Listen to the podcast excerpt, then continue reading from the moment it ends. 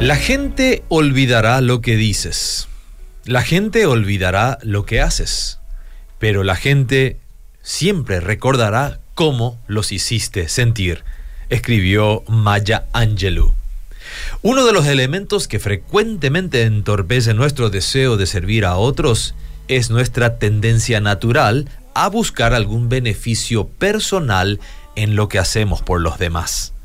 Por supuesto, nadie de nosotros reconocería abiertamente la existencia de esta inclinación en nuestras vidas.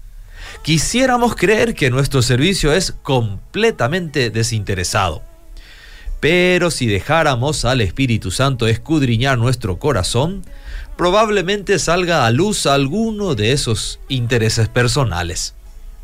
Muchas veces servimos a los que pueden demostrarnos gratitud, a los que nos pueden ayudar en nuestros proyectos personales o a los que pueden añadir algo de prestigio a nuestra vida. Rara vez, sin embargo, nos rebajamos, entre comillas, a servir a aquellos que no tienen absolutamente nada que aportar a nuestras vidas. Si nos tomáramos el tiempo y enfocamos la mirada en lo que nos enseñó Cristo, nos daremos cuenta de cuál es el verdadero sentido y la genuina expresión de servicio. El servicio que verdaderamente impacta es aquel donde dejamos de lado el prestigio y la autoridad de nuestra posición y servimos simplemente por el gozo de servir. Oswald Chambers escribe, el servicio es la manifestación visible de nuestra superabundante devoción hacia Dios.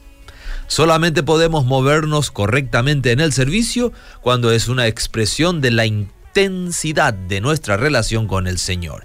Así que, la próxima vez que vayamos a servir, que sea motivado por la gratitud hacia nuestro Dios.